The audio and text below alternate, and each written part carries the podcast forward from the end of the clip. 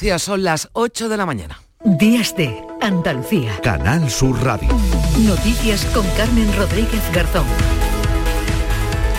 Las lluvias de estos últimos días han dejado casi 50 litros por metro cuadrado en muchos puntos de Andalucía. Agua muy bienvenida, pero insuficiente para aliviar la maltrecha situación de nuestros pantanos, que están de media a un 20% de su capacidad. El presidente de la Junta insiste en que si la situación no mejora, habrá restricciones pronto, aunque el consumo está garantizado para la próxima primavera. Juanma Moreno ha pedido un plan nacional sobre el agua y un cronograma con las, obras hídricas necesarias. Es el mensaje que lanzaba el Gobierno Central.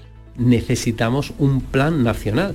Yo lo que pido es que el Gobierno Central haga un paquete de medidas ambicioso, extraordinario, inminente, para que podamos empezar a trabajar por vía de urgencia. La peor cara de estas últimas lluvias acompañadas de fuerte viento han sido las incidencias que ha provocado, aunque afortunadamente sin daños personales. La más destacada, el desprendimiento de rocas y tierra en Lújar, en la provincia de Granada. Unas rocas que han impactado contra varias viviendas en ese momento. Afortunadamente estaban vacías, aunque sí han matado a dos perros, nos lo contaba el alcalde José González.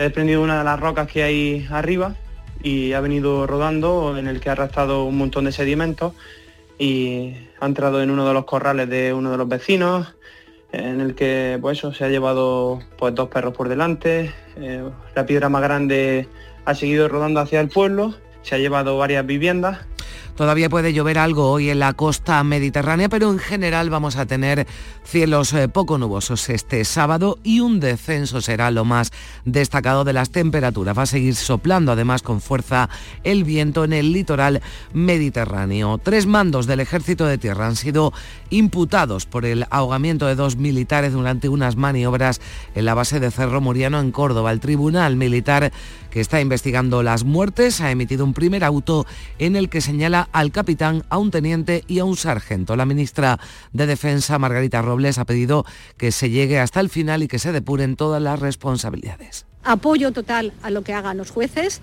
eh, pedirles a los que estuvieron y fueron testigos que cuenten toda la verdad y pedir por favor que se llegue cuanto antes a saber lo que de verdad ocurrió.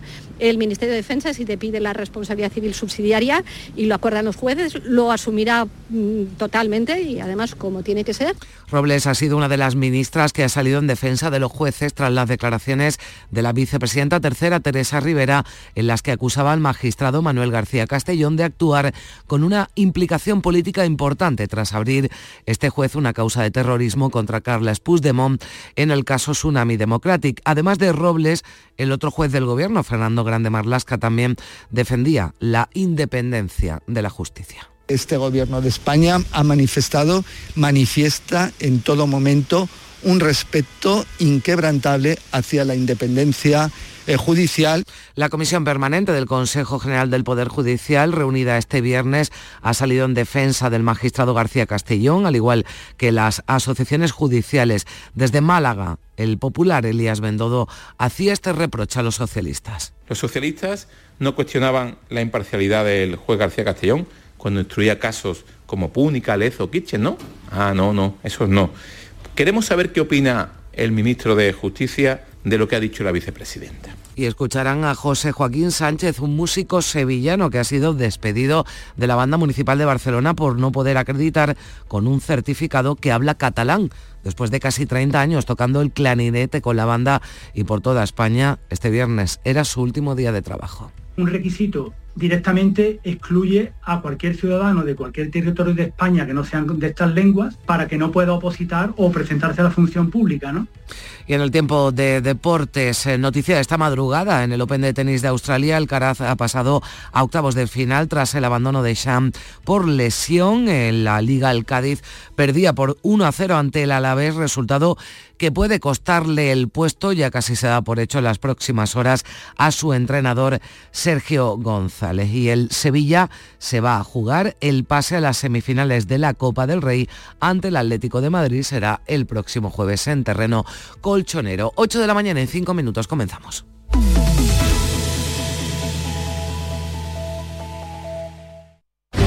Úbeda cuna del renacimiento andaluz y patrimonio de la humanidad. Hoteles con encanto en lugares increíbles. Adéntrate en el renacimiento del sur de España, donde disfrutar de un turismo con unos servicios al visitante de excelencia. Sumérgete en su historia. Úbeda. Ven, te sorprenderá. Capicúa, empresa andaluza que elabora el aceite preferido por el profesional. Ahora también disponible en tu supermercado. Capicúa apuesta por la sostenibilidad y por ello lanza las primeras monodosis biodegradables. Pídelas en tu comercio habitual y también en los establecimientos de hostelería. Ayudemos todos al medio ambiente. Capicúa, el aceite para tu cocina. Días de Andalucía. Canal Sur Radio. Noticias con Carmen Rodríguez Garzón. 8 de la mañana y 6 minutos, las fuertes lluvias y sobre todo la descarga de una tormenta eléctrica este viernes por la tarde han provocado un desprendimiento de rocas y tierra en Lújar, en la provincia de Granada, rocas que han impactado contra, contra varias viviendas. Cuéntanos, Encarna Maldonado. El aparato eléctrico y las lluvias han impactado en una loma que circunda el norte del casco urbano de Lújar. Allí se ha producido una avalancha de rocas de gran tamaño que han impactado contra varias viviendas que afortunadamente en ese momento estaban vacías, aunque sí han matado a dos perros. El alcalde José González explica que una de estas rocas tenía el porte de un coche. Ha venido rodando en el que ha arrastrado un montón de sedimentos y ha entrado en uno de los corrales de uno de los vecinos, se ha llevado pues dos perros por delante, la piedra más grande ha seguido rodando hacia el pueblo, se ha llevado varias viviendas, se ha introducido en una de ellas, en la que ha entrado por la segunda planta y se ha chocado contra la otra. Dos familias que viven más cerca de la zona del desprendimiento han sido evacuadas de sus viviendas y la carretera se ha cortado. Hemos intentado trasladar a los vecinos que viven más cercanos a la zona de emergencia y hemos cortado la carretera que accede a la zona norte del pueblo. Anoche, después de la avalancha, seguía lloviendo con fuerza en Lújar. El alcalde reconoce que hay mucho temor en el pueblo pues son las consecuencias de esa borrasca, la borrasca Juan, que trae este fin de semana una bajada notable de las temperaturas con el frío como protagonista. A esta hora ya se han desactivado los avisos amarillos que han estado vigentes durante la madrugada en la costa de Almería y Granada por oleaje y fenómenos costeros. Patricia Zarandieta, buenos días. Buenos días. La lluvia y el fuerte viento se alejan ya este fin de semana de Andalucía. El viento intenso de levante ha provocado en el campo de Gibraltar algunas incidencias en las conexiones marítimas con cancelaciones puntuales o retrasos en algunas de las salidas en la tarde de este viernes. En Sierra Nevada, la estación de esquí prevé hoy sábado su apertura en función de los trabajos de acondicionamiento de las pistas y remontes después de que este viernes no abriera sus puertas por las fuertes rachas de viento de hasta 184 kilómetros hora. Desde Cetursa, su portavoz Mercedes Delgado ha explicado que la borrasca ha traído viento pero poca nieve. Dejado algo de nieve en la zona alta de la estación, aquí en Prado Llano ha sido agua-nieve,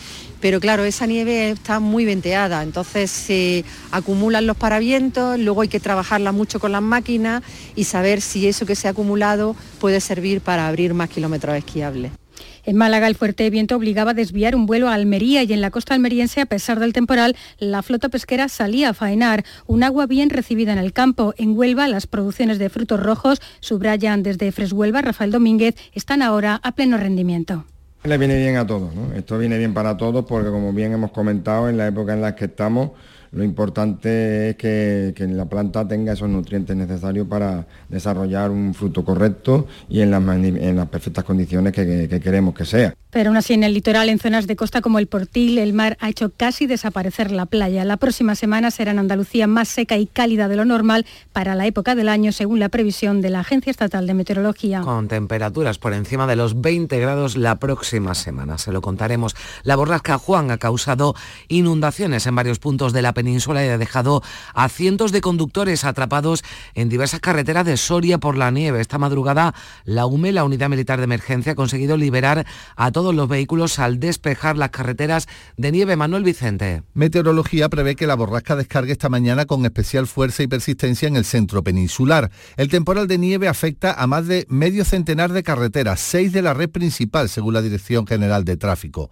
Durante esta madrugada, la Unidad Militar de Emergencia ha podido desbloquear a unas 600 personas que estaban atrapadas en medio billar de vehículos retenidos por la nieve en diversas carreteras de Soria. En esta provincia se esperan este fin de semana temperaturas de hasta hasta menos 15 grados. Una de las regiones más afectadas por las lluvias ha sido Extremadura. En Badajoz se han recogido 55 litros por metro cuadrado, obligando a la rápida intervención de los servicios municipales, como ha explicado su alcalde Ignacio Grajera. Se han desdoblado hoy y en el mayor el número de los casos posibles, pues en unos 20-30 minutos todas esas balsas de agua ya eran solo eh, un mal recuerdo. Meteorología mantiene hoy los avisos en varias comunidades del centro y norte peninsular, en este caso debido al frío. El paso de esta borrasca ha dejado en Andalucía hasta 49 litros por metro cuadrado recogidos en Sevilla, 43 en Córdoba, más de 50 en la Sierra de, Aracena y Picos de Aroche en localidades como Aracena. El agua caída, no obstante, no mitiga los estragos de la sequía, Patricia, con los pantanos a un 20% de su capacidad. Los embalses andaluces tienen un 9% menos de agua que hace un año, unos pantanos de la comunidad que están al 20,45% de su capacidad, 30 puntos menos que la media de la última década en estas fechas. En provincias como Málaga, en la Charquía, a pesar del aviso amarillo, esta borrasca ha dejado solo 13 litros y el embalse de la Viñuela sigue agonizando, está al 7% de su capacidad. En Granada el volumen de agua embalsada está en el 23% y en Cádiz, donde se han recogido de media 13 litros por metro cuadrado apenas se ha notado en pantanos como el de Zahara de la Sierra, que ha pasado del 3% de su capacidad a poco más del 4%. Un agua, eso sí, muy esperada. Un día no soluciona nada, todo para que estuviera 10 días, como antes pegaban 10 días lloviendo seguido. Tiene que estar lloviendo dos meses, todos los días. Que no pare, que no pare. Pues la hace mucha falta el campo, hombre. Tres y cuatro meses, que falta hacía. Si hoy lo sentimos y mañana ya estamos otra vez con el sol fuera, pues esto no sirve para nada. Oro lo que cae del cielo. Habrá que esperar a los próximos días para conocer qué agua se ha recogido con el paso de esta borrasca, Juan. Pese a estas últimas lluvias, la sequía sigue siendo preocupación principal estos días y lo será en los próximos meses. El presidente andaluz subraya que empezarán las restricciones si de aquí al verano no llueve nada, pero rebaja la alerta y asegura que el suministro de agua, al menos para consumo urbano, está garantizado durante la primavera. Inmaculada Carrasco. Moreno lanza un mensaje tranquilizador. En la agricultura y en la industria sí puede haber restricciones, pero en los hogares no, al menos durante la primavera. De aquí hasta todo lo que son las grandes fiestas de primavera y las grandes actividades que hay en, primavera están absolutamente garantizadas. Por tanto, tranquilidad en ese sentido, absolutamente garantizado. El presidente asegura que está dispuesto a enviar al Gobierno Central todas las peticiones de Andalucía en materia de agua, aunque señala que la ministra Rivera las conoce. Yo máxima cordialidad, no tengo ningún problema en hacerle llegar a la vicepresidenta con la que tengo una relación cordial, hacerle llegar punto por punto cada una de las peticiones que nosotros tenemos, aunque creo que ella que además técnicamente solvente es conocedora de ello. Moreno ha exigido a la ministra que dé exactamente el mismo trato a Andalucía que a Cataluña en materia de agua, porque ambas son las comunidades más castigadas por la sequía. Era la respuesta de Moreno a las palabras de la vicepresidenta y ministra de Transición Ecológica, que este jueves aseguraba desconocer que Andalucía hubiera solicitado algún trasvase y evitado concretar si lo sabrá. Ha asegurado que se va a trabajar, eso sí, de manera coordinada. Desde el peso de Andaluz, Mario Jiménez ha criticado la inacción del Gobierno en materia de agua, decía a lo largo de estos años. Tarde y mal. Hay un culpable de esta situación, es el presidente de la Junta de Andalucía, el que por su inacción y su irresponsabilidad puede llevar a que Andalucía pueda tener algún tipo de restricción de agua por la situación de sequía que estamos viviendo. Y el coordinador de Izquierda Unida en Andalucía, Tony Valero, apuesta por un cambio de modelo de gestión ante ese anuncio de restricciones. Tiene que haber un cambio de modelo de ese modelo de la gestión del agua del Partido Popular, del derroche al servicio de los intereses de unos pocos, a un modelo de la gestión del agua eficiente, eficaz, sostenible, en función de la oferta realmente existente que tenemos y no de la demanda, y con una moratoria a la instalación de más macroproyectos urbanísticos y campos de golf. Y de la sequía también han hablado desde la Confederación de Empresarios de Andalucía, no ocultan su preocupación. María Luisa Chamorro, buenos días. Buenos días. Su secretario general, Luis Fernández Palacios, asegura que la falta de agua ya afecta al crecimiento económico de la comunidad. Apoya el cuarto decreto de sequía que la Junta va a aprobar el próximo día 29, pero espera que las medidas de ahorro que ya se anuncian no afecten al tejido productivo.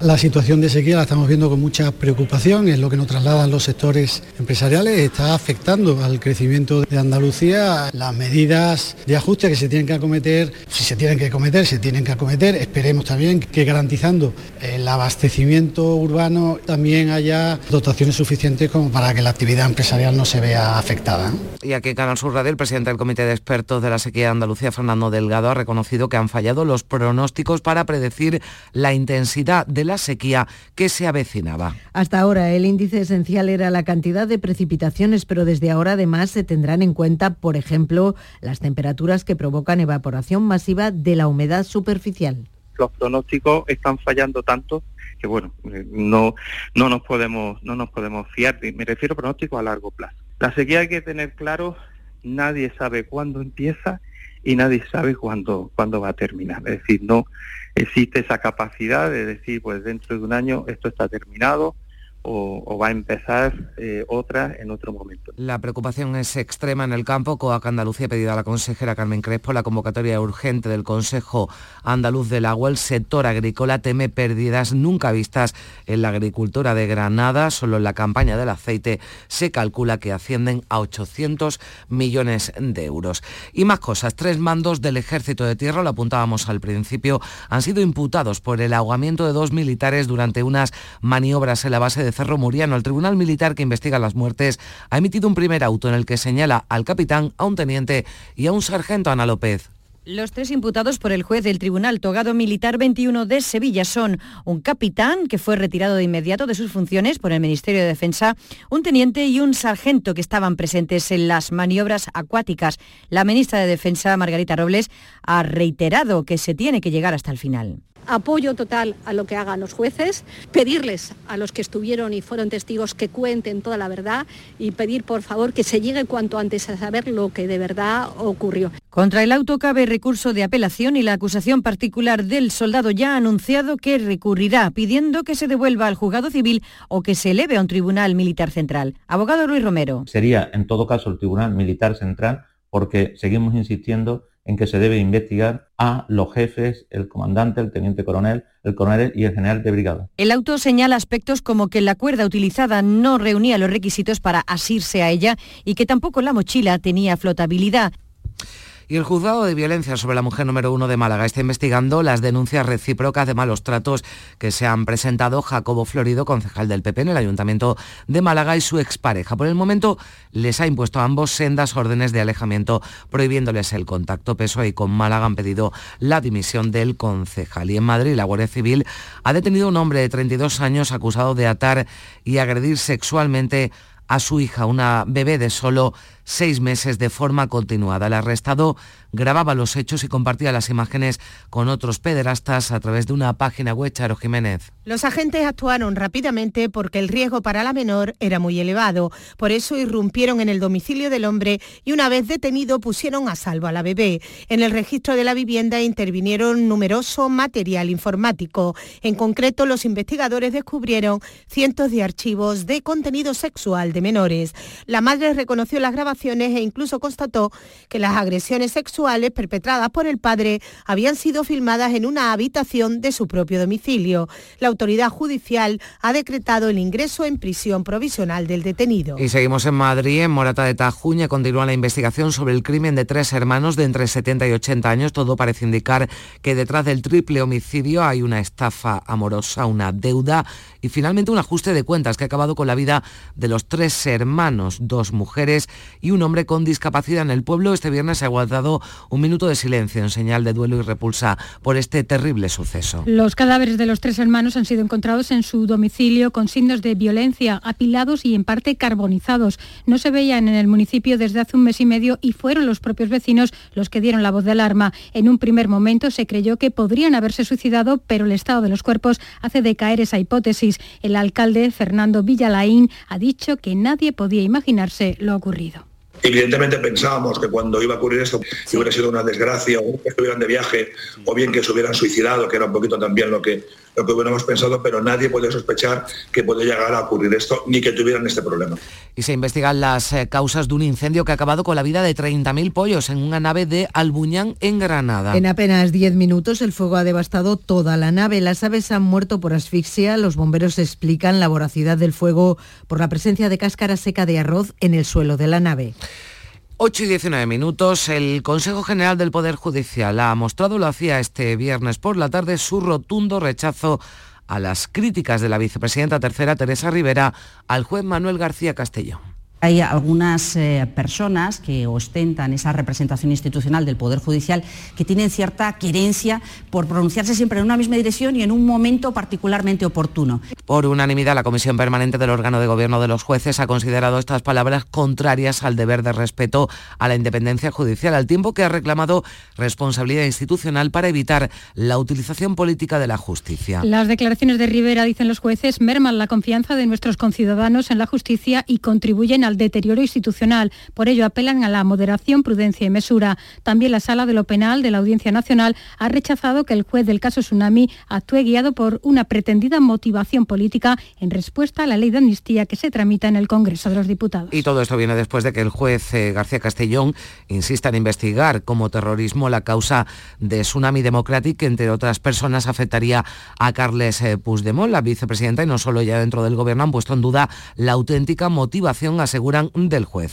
La también vicepresidenta Yolanda Díaz apoyaba la visión de su compañera de gabinete. Bueno, hay algunas resoluciones judiciales que mmm, parece que a veces ¿no?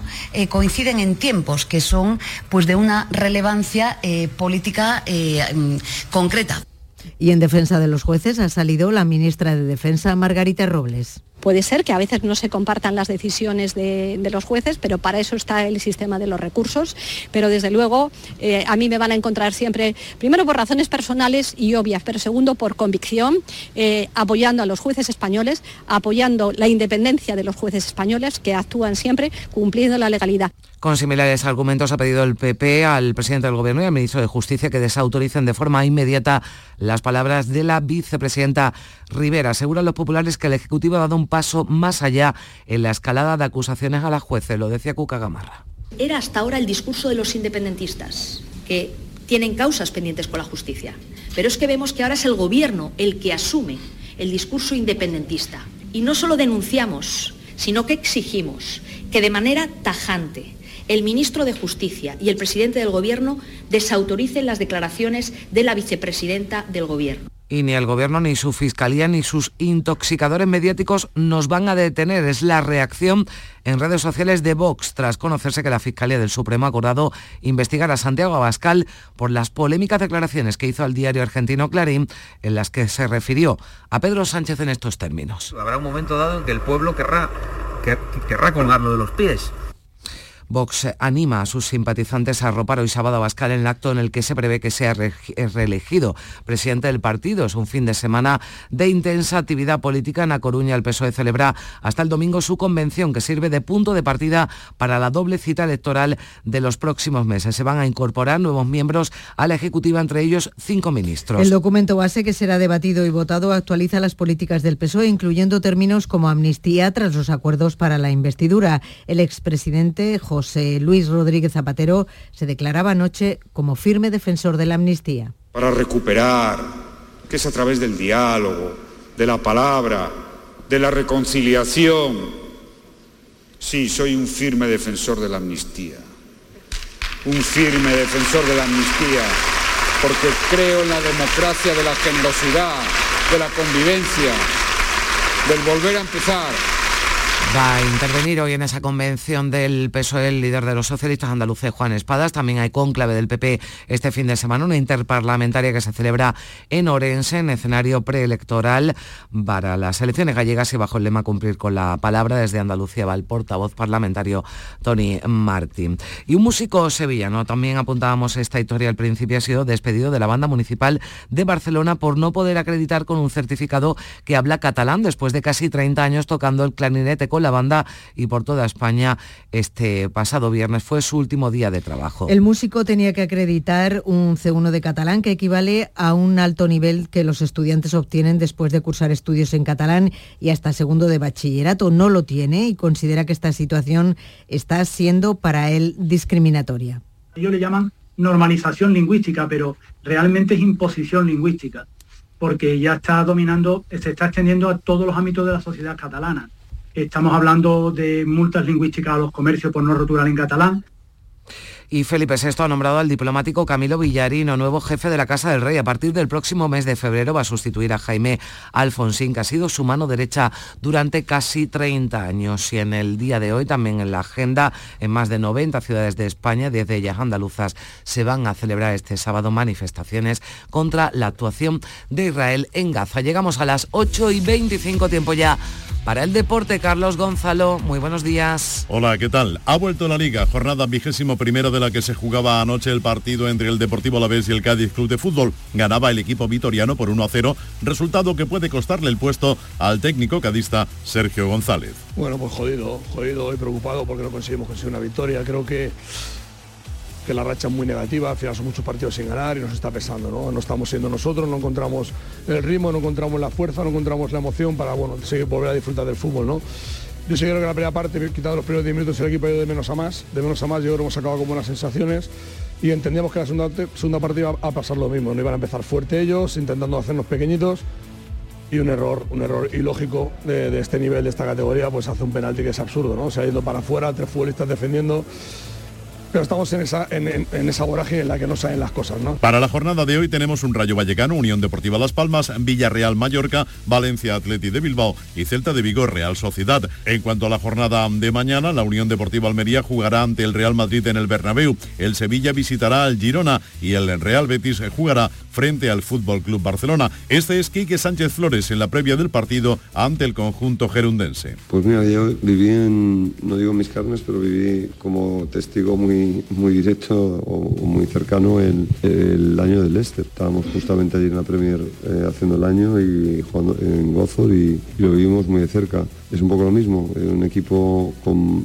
muchos jugadores, algunos de ellos no tan reconocidos todavía, pero que dentro de dos o tres años van a estar en equipos muy importantes y tienen una gran calidad. Me parece que el Girona es un equipo con, una, con un trabajo fuera de en oficinas eh, y en la presidencia espectacular, con una idea clarísima de dónde quieren ir, cómo quieren llegar y lo veo con mucha motivación y muy preparados. Son buenos jugadores, tienen motivación, tienen ilusión, pues podría ser que en fútbol puede pasar absolutamente de todo. Andrés Guardado ha dejado de pertenecer al Real Betis en Balompié. El acto de su adiós se escenificaba en la ciudad deportiva del Real Betis en Balompié, donde el mexicano ofrecía una rueda de prensa. Este mismo lunes ya estará en su país, México, para jugar en el León de la Primera División mexicana. Guardado se despide del Real Betis, al que llegaba en el año 2017. Quiero ah, agradecer en su momento a Serra Ferrer, a Lorenzo, que fue el el, principal influyente para que yo viniera aquí en, el año de 2017. Le agradezco mucho. Desde aquí donde estés, Lorenzo, te lo agradezco mucho. Me transmitiste perfectamente lo que era el Betis. Nadie mejor que tú para decirme lo que era el Betis. Y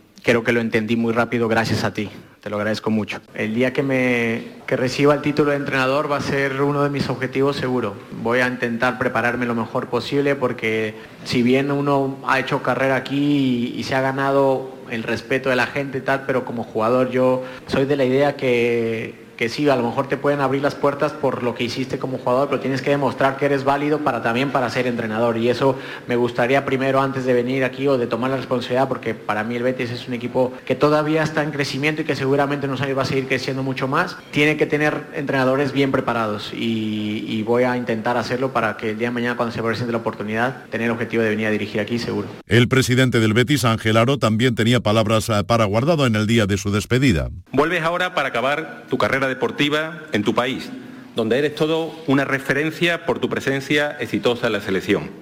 Pero estoy seguro de que volverás al Betis, con tu familia, para establecer tu casa en Sevilla. Aquí siempre tendrás las puertas abiertas y seguro que nos será muy útil por tu experiencia y por tu carisma. Antes del partido de este fin de semana entre el Betis y el Fútbol Club Barcelona en el Estadio Benito Villamarín, Andrés Guardado dirá adiós a la afición bética que en los últimos tiempos se ha despedido ya de emblemas como Sergio Canales y Joaquín. Sorteo de cuartos de final de la Copa del Rey. Estos son los emparejamientos: Atlético de Madrid, Sevilla, Atlético de Bilbao, Barcelona, Celta de Vigo, Real Sociedad y Mallorca Girona. Sobre la eliminatoria ante el Atlético de Madrid, esto decía Isaac Romero delantero del Sevilla. Bueno, mm, va a ser un partido complicado, pero nosotros somos el Sevilla, vamos a ir a, dejarlo todo en el campo y a intentar sacar la victoria de allí. En la Liga Femenina, hoy a mediodía, Sevilla Fútbol Club Villarreal, Madrid Club de Fútbol Real Betis. Mañana domingo, derby entre el Granada y el Sporting de Huelva. En capítulo polideportivo, baloncesto, tenemos un Juventud Unicaja en el día de hoy. Mañana el Granada recibirá al Fútbol Club Barcelona. Carlos Sainz ganó a sus 61 años su cuarto Rally Dakar en coches, prueba en la que la también española Cristina Gutiérrez se imponía en la categoría Challenge, donde se agrupan los prototipos de coches de serie. Días de Andalucía. Canal Sur Radio. Noticias con Carmen Rodríguez Garzón.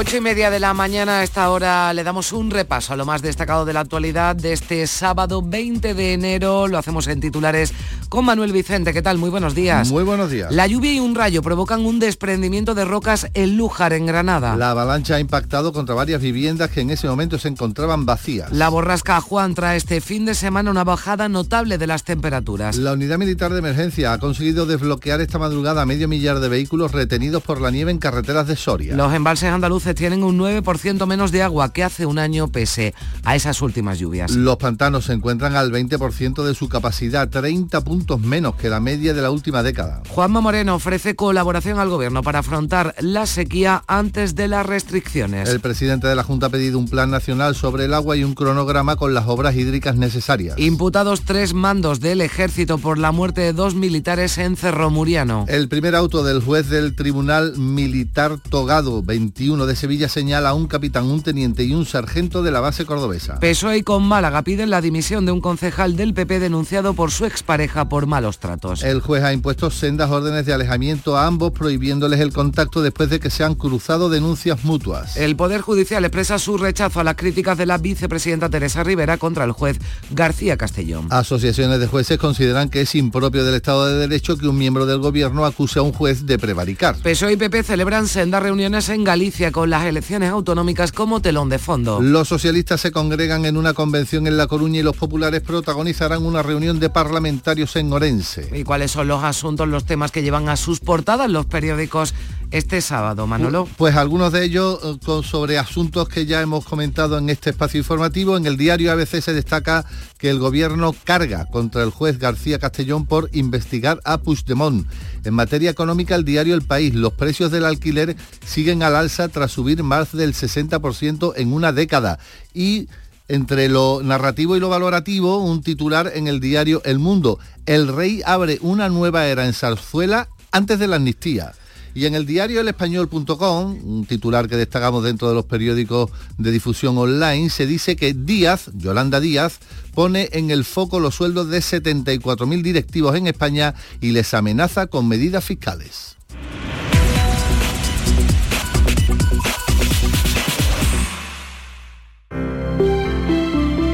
Buenos días. El número premiado en el sorteo del cuponazo celebrado ayer ha sido 61.107, 61107. Serie 56. Puedes consultar el resto de los números premiados en juegos11.es.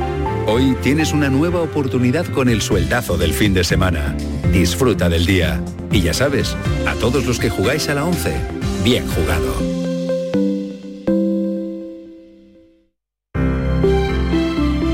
Buenos días. En el sorteo del Eurojackpot de ayer, la combinación ganadora ha sido 10, 12, 18, 33, 47, soles 7 y 10.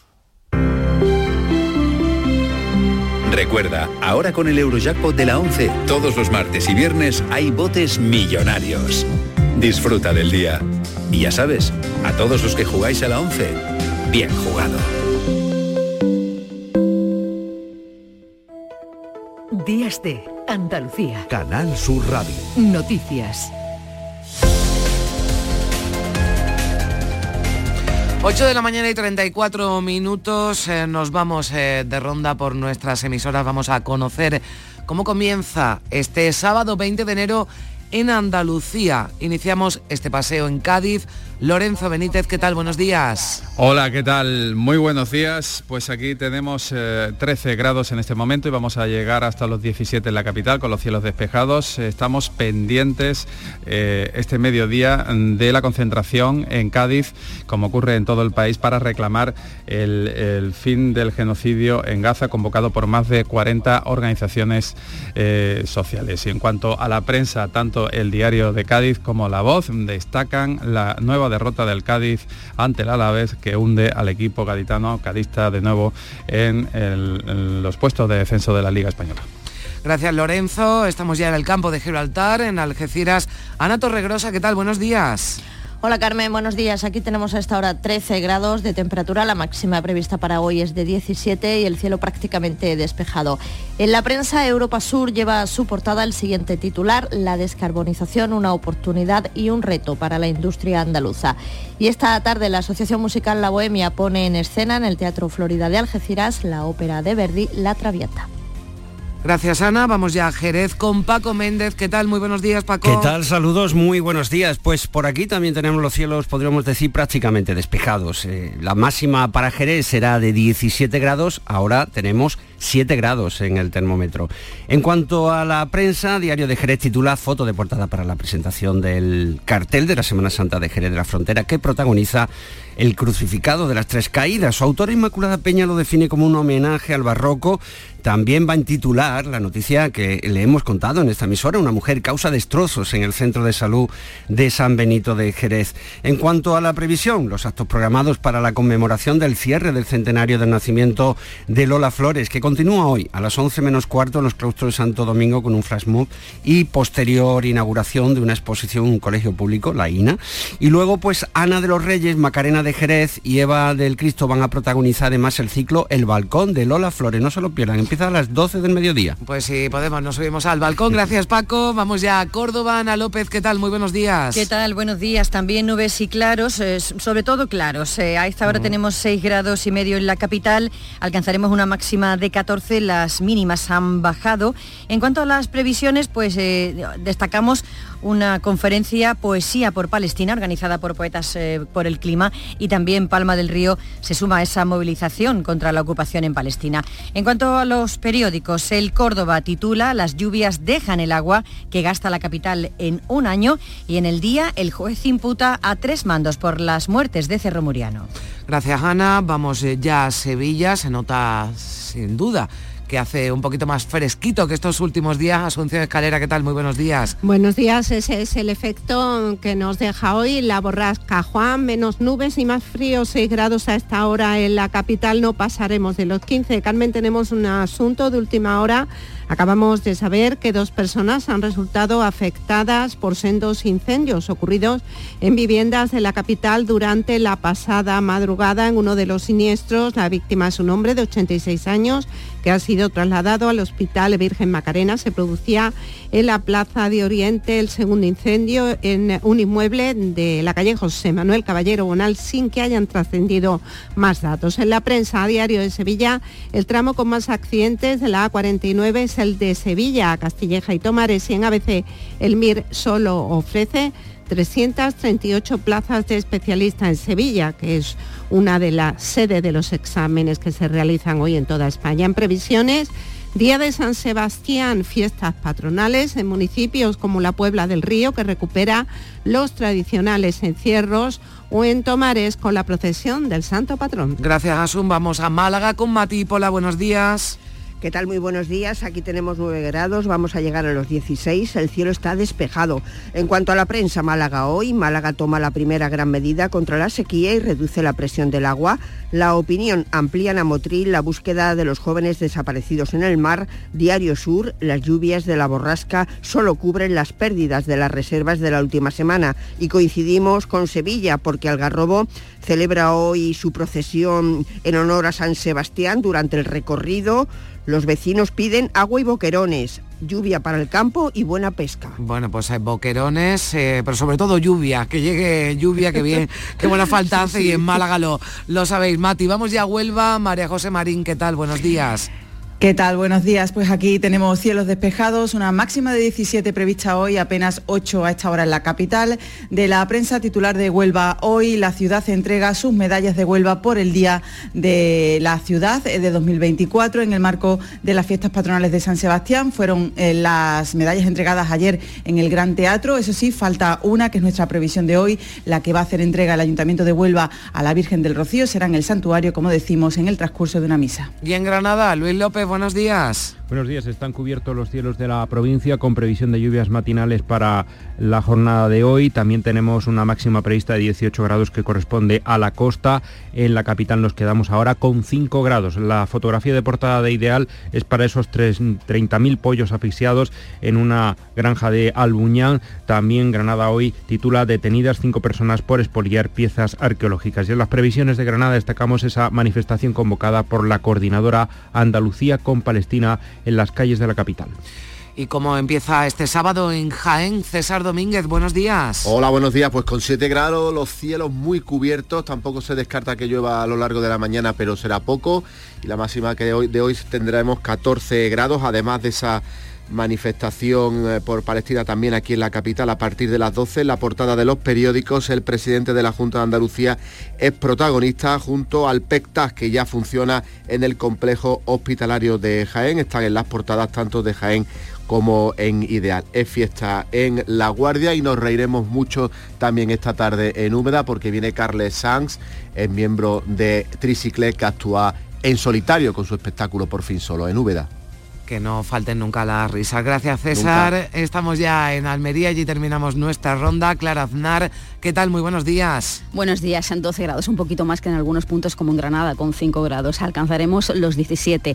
En portada de revista de prensa rápidamente, el pesimismo retorna a la economía almeriense pese a los buenos datos del PIB, inflación y empleo. En cuanto a la previsión del día, una de ellas, porque hay también muchísimas fiestas en honor a San Sebastián en toda la provincia. A partir de las 2 de la tarde, la Asociación Noeso organiza una sinergia Solidaria La Guajira, donde presenta el informe No está sola sobre las adicciones y los problemas de salud mental en mujeres, con lectura de microhistorias de algunas protagonistas y la música de Alba Sorroche y El Califa. Gracias compañeros, así comienza este sábado 20 de enero en Andalucía. Pero volvemos a Cádiz, en este caso para hablar del carnaval, la comparsa del Yona y el coro de Nandi Migueles esta noche estarán en la duodécima sesión de preliminares del carnaval de Cádiz, pero vamos a conocer cómo fue la jornada de este viernes en el Falla. Fernando Pérez, ¿qué tal? Buenos días. Muy buenos días, un poquito más tarde de lo habitual, ya la 1 menos 25 terminaba la función, la undécima función de copla clasificatorias del concurso de agrupaciones del Gran Teatro Falla, con una jornada interesante. Tuvimos el cuarteto de Iván Romero, abrió el coro de Procopio y nos divertimos sobre todo con la chirigota del Molina, la callejera invisible. Con ese sonido nos vamos a quedar y ya saben que hoy volveremos con la comparsa del Jona, que también estará sobre el escenario, y el coro de los niños, de Randy Migueles. Así que vamos a tener una función interesantísima a partir de las 8 de la tarde. Ahora, con la chirigota del Molina, les dejamos.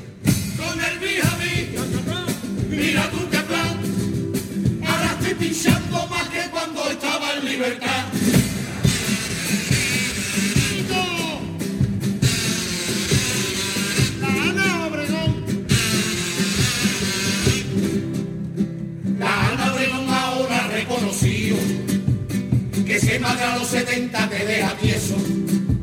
La niña con un montón y está con un caro. Y ella tampoco está paga mucho el peso. Esta es una de dinero y la ayuda a su familia. Pues no gana pa' pañales,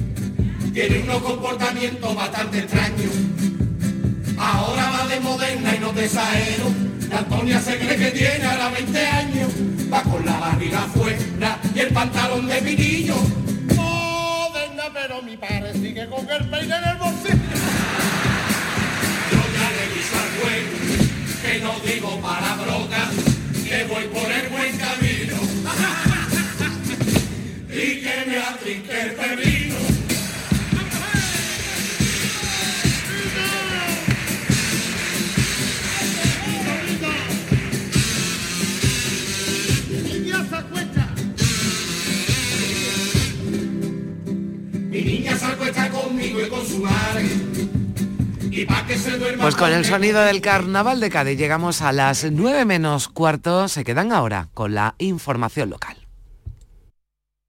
Días de Andalucía. Canal Sur Radio Sevilla. Noticias. Saludos, ¿qué tal? Muy buenos días. Han bajado las temperaturas, se marchan las nubes, 6 grados a esta hora en la capital.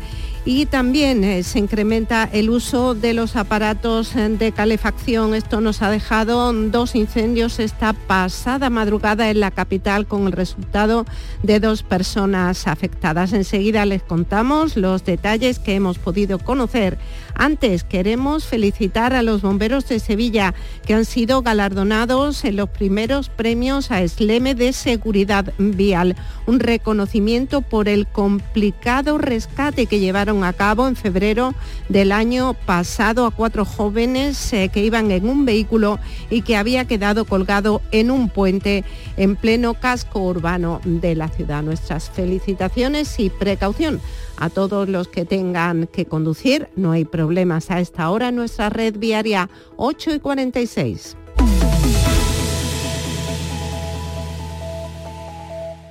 Los Guerrilleros, tapicería y colchonería en Utrera, a precios de fábrica. Colchón de matrimonio de 27 centímetros de grosor, lechos independientes, refuerzo en zona lumbar, cara de verano e invierno, valorado en 689 euros, ahora 299 euros. Sí, sí, has escuchado bien, 299 euros. Y por un euro más televisor LED de 32 pulgadas de regalo. Estamos en Utrera, carretera Carmona número 15 en Utrera, Sevilla. Entregas en 48 horas. ¿Has pensado en instalar placas solares en tu vivienda o negocio? Con Sol Renovables, enchúfate al sol. www.solrenovables.com o 955 35 53 49. Días de Andalucía. Canal Sur Radio Sevilla. Noticias. Como ya les eh, hemos adelantado, dos personas han resultado afectadas en sendos incendios de viviendas ocurridas esta pasada madrugada en Sevilla Capital. El primero se producía al filo de la medianoche en la Plaza Oriente. Se- el teléfono 12 recibió una llamada alertando de que salía humo de un piso de la segunda planta. Eh, los servicios de emergencias pudieron rescatar a un hombre de 86 años que fue trasladado al Hospital Virgen Macarena. Poco después se daba el aviso del segundo incendio en torno a la una en un piso de la calle José Manuel Caballero Bonal. Eh, igualmente intervinieron bomberos, Policía Nacional y Local y servicios sanitarios que han trasladado a una persona al Virgen del Rocío sin que hayan trascendido más datos. Es el suceso que nos deja esta madrugada cuando conocíamos que el juzgado militar de Sevilla que investiga la muerte de los eh, dos militares en Cerro Muriano, entre ellos el joven del viso del Alcor, Carlos León, ha decidido imputar al capitán y a dos mandos subordinados, un teniente y un sargento. La ministra de Defensa, Margarita Robles, decía que espera que la investigación lo aclare todo. apoyo total a lo que hagan los jueces, pedirles a los que estuvieron y fueron testigos que cuenten toda la verdad y pedir por favor que se llegue cuanto antes a saber lo que de verdad ocurrió. El Ministerio de Defensa, si te pide la responsabilidad civil subsidiaria y lo acuerdan los jueces, lo asumirá mm, totalmente y además como tiene que ser. El abogado de la familia del soldado sevillano, Luis Romero, que ejerce la acusación particular, ha confirmado que recurrirá la inhibición del juzgado de instrucción de Córdoba en favor del togado militar de Sevilla, aunque entiende que en cualquier caso debería corresponder al Tribunal Militar Central porque extiende la responsabilidad a toda la cadena de mando. seguimos manteniendo que la jurisdicción competente es la ordinaria y no la militar, Por eso vamos a presentar el correspondiente recurso de apelación y asimismo tampoco es competente el juzgado togado eh, militar, puesto que eh, sería en todo caso el Tribunal Militar Central, porque seguimos insistiendo en que se debe investigar a los jefes, el comandante, el teniente coronel, el coronel y el general de brigada. Como también les hemos contado, en, relación a las previsiones meteorológicas, las lluvias se van marchando de la provincia han sido generosas en algunas comarcas donde se ha llegado a registrar una media de 42 litros por metro cuadrado, aunque se han repartido irregularmente. Hace falta que llueva más. Una comisión conjunta entre Masesa y Aljarafesa será la que decida si se adoptan medidas extraordinarias para reducir el consumo de agua, como la bajada de presión o incluso cortes. El gerente de Aljarafesa, Joaquín Fernández, explicaba en Canal Sur Radio que de momento no hay nada concretado.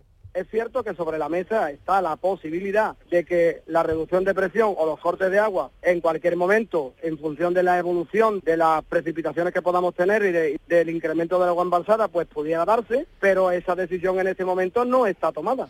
El presidente de la Junta, Juanma Moreno, tranquiliza, asegura que no habrá restricciones antes de las fiestas primaverales. Que esté todo el mundo tranquilo, la Semana Santa, la Feria de Abril, no vamos a tener ningún problema de suministro de agua, ninguno en el ámbito urbano. Otra cosa es que haya restricciones en el ámbito agrario, que ya las hay, y en el ámbito incluso en algunas zonas industriales, eso podría pasar. Por tanto, tranquilidad en ese sentido, absolutamente garantizado. La Junta de Gobierno Municipal ha aprobado un acuerdo de colaboración en materia turística con Madrid que los alcaldes José Luis Sanz y José Luis Martínez Almeida respectivamente firmarán la próxima semana en el stand de Sevilla en Fitur. Además, y entre otros asuntos, se ha prorrogado el contrato de la grúa municipal mientras se licita uno nuevo previsto para mediados de año. También este viernes ha habido sesión de la Comisión de Control al Gobierno Municipal. El delegado de Seguridad Ciudadana ha apuntado que podrían acudir al Supremo para recurrir la sentencia que anula las oposiciones de la policía local. Y a preguntas de con Podemos Izquierda Unida, el delegado de Urbanismo Juan de la Rosa ha señalado que el soterramiento de la ronda urbana norte a su paso por Pinomontano podría comenzar aprovechando las obras del metro que tan inmediato va a ser que de las primeras obras que se van a empezar por parte de la Junta de Andalucía son esos primeros subtramos, después el ramal técnico y que es la oportunidad de oro de empezar soterrado de la Junta de Andalucía, con, la, de la mano de la Junta de Andalucía, pero, pero, pero vamos, vamos a esperar, porque como vamos a hacer un proyecto técnico si sabe, eso, en eso estamos, en eso estamos y eso lo vamos a resolver y va a ser una realidad. La UTE formada por OHL y Guamar ha sido propuesta para realizar el primer subtramo del tramo norte de la línea 3 del metro, el que eh, une el ramal técnico con el barrio de Pino Montano. Son las 8 y 52 minutos. Es el momento en el que llega la actualidad del deporte con Carlos Gonzalo. Buenos días. Hola, ¿qué tal? El Atlético de Madrid será el rival del Sevilla en los cuartos de final de la Copa del Rey. Un duro rival para el combinado sevillano, pero al que el Sevilla está dispuesto a superar, tal y como decía el delantero del Sevilla, Isaac Romero. Va a ser un partido complicado, pero nosotros somos el Sevilla, vamos a ir a, dejarlo todo en el campo y a intentar sacar la victoria de allí. A todo esto en la liga el Sevilla juega mañana ante el Girona mientras que el Real Betis recibirá al Fútbol Club Barcelona. Antes del partido se producirá el adiós de Andrés Guardado. El internacional mexicano se marcha a su país para jugar en el equipo de León. Gracias Carlos. Seguimos contando que 20 familias podrán alojarse de forma gratuita en la casa que se ha inaugurado este viernes en Sevilla por parte de la Fundación Infantil Ronald McDonald. Está muy cerca del Hospital Virgen del Rocío, un hogar para que familiares de niños ingresados con enfermedades graves mm, puedan evitar largos desplazamientos o estancias largas en hoteles. Javier Pavo es el director del centro acoger de forma gratuita a familias que están pasando por un proceso complicado, originado por, por, alguna enfermedad grave que, pueda padecer eh, algún hijo o alguna hija y que deban trasladarse a, Sevilla, en este caso, para recibir tratamiento. Aquí lo que hacemos es alojarlos, ofrecerle todos los recursos necesarios, insisto, de forma gratuita para que puedan eh, sentirse como en casa.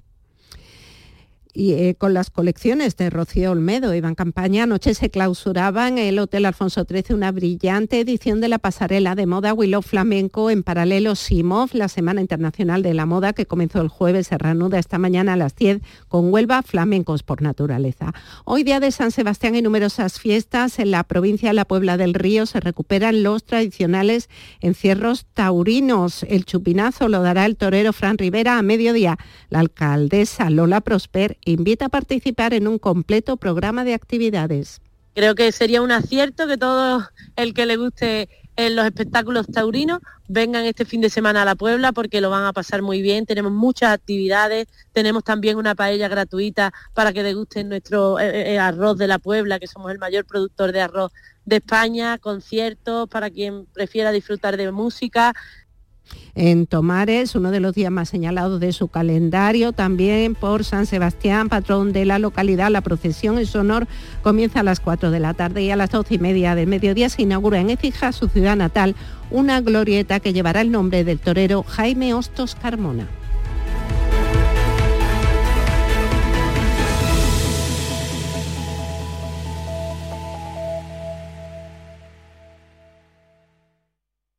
Días de Andalucía. Canal Sur Radio. Noticias con Carmen Rodríguez Garzón.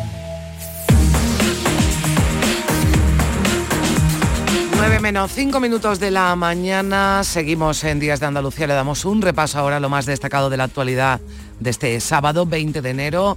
Ya está por aquí María Luisa Chamorro. ¿Qué tal? Muy buenos días. Buenos días. Dos personas han resultado afectadas en dos incendios de vivienda registradas esta madrugada en Sevilla Capital, según informa Emergencias 112 Andalucía. El primero tuvo lugar anoche en un piso en la Plaza de Oriente.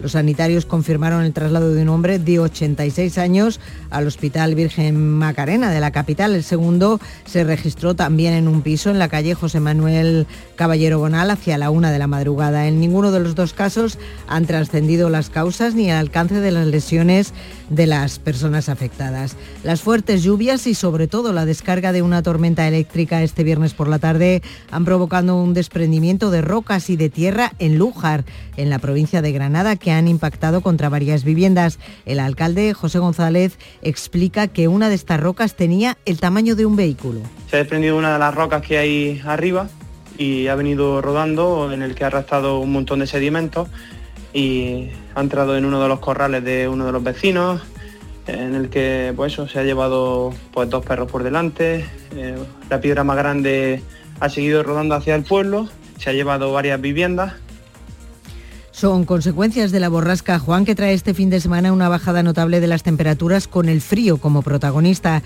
A esta hora ya se han desactivado los avisos amarillos que han estado vigentes esta madrugada en la costa de Almería y Granada por oleaje y fenómenos costeros. La estación de esquí de Sierra Nevada prevé hoy sábado su apertura en función de los trabajos de acondicionamiento de las pistas y remontes después de que ayer no abriera sus puertas por fuertes rachas de viento de hasta 184 kilómetros hora. En Málaga, el fuerte viento obligaba a desviar un vuelo a Almería y en la costa almeriense, a pesar del temporal, la flota pesquera salía a faenar un agua bien recibida en el campo. En Huelva, las producciones de frutos rojos subrayan desde Freshuelva, Rafael Domínguez, están a pleno rendimiento. Le viene bien a todos, esto viene bien para todos porque como bien hemos comentado en la época en la que estamos, lo importante es que, la planta tenga esos nutrientes necesarios para desarrollar un fruto correcto y en las, perfectas condiciones que queremos que sea. La Agencia Estatal de Meteorología prevé que esta borrasca, que transita con rapidez de oeste a oeste de toda la península, descargue esta mañana con especial fuerte, fuerza en el centro del país. El temporal de nieve afecta a más de medio centenar de carreteras, seis de la red principal, según la Dirección General de Tráfico. Durante esta madrugada, la UME, la Unidad Militar de Emergencias, ha podido desbloquear a unas 600 personas que estaban atrapadas en medio millar de vehículos retenidos por la nieve en diversas carreteras de Soria. Lo peor se lo ha llevado también Extremadura, con lluvias de hasta 55 litros por metro cuadrado. Pese a estas últimas lluvias, la sequía sigue siendo preocupación principal en estos días y lo será en los próximos meses. El presidente andaluz subraya que empezarán las restricciones si de aquí al verano no llueve nada, pero relaja la alerta. Moreno lanza un mensaje tranquilizador. En la agricultura y en la industria sí puede haber restricciones, pero en los hogares no, al menos durante la primavera. necesitamos un plan nacional. Yo lo que pido es que el gobierno central haga un paquete de medidas ambicioso, extraordinario, inminente, para que podamos empezar a trabajar por vía de urgencia. Tres mandos del Ejército de Tierra han sido imputados por el ahogamiento de dos militares durante unas maniobras en la base cordobesa de Cerro Muriano. El Tribunal Militar que investiga las muertes ha emitido un primer auto en el que señala al capitán, a un teniente y a un sargento. La ministra de Defensa ya ha reiterado que se llegue hasta el final. Margarita Robles. Apoyo total a lo que hagan los jueces pedirles a los que estuvieron y fueron testigos que cuenten toda la verdad y pedir por favor que se llegue cuanto antes a saber lo que de verdad ocurrió. El Ministerio de Defensa, si te pide la responsabilidad civil subsidiaria y lo acuerdan los jueces, lo asumirá mm, totalmente y además como tiene que ser. Y tenemos una noticia de última hora, según informa el Servicio de Emergencias 112, la autovía A92 permanece cortada al tráfico. Corte total del tráfico, eh, la autovía A92 a la altura de Huetor Santillán en Granada por el vuelco de un camión. Ha ocurrido en el kilómetro 256, sentido Sevilla. Se han habilitado desvíos en esa carretera. Llegamos a las 9 de la mañana.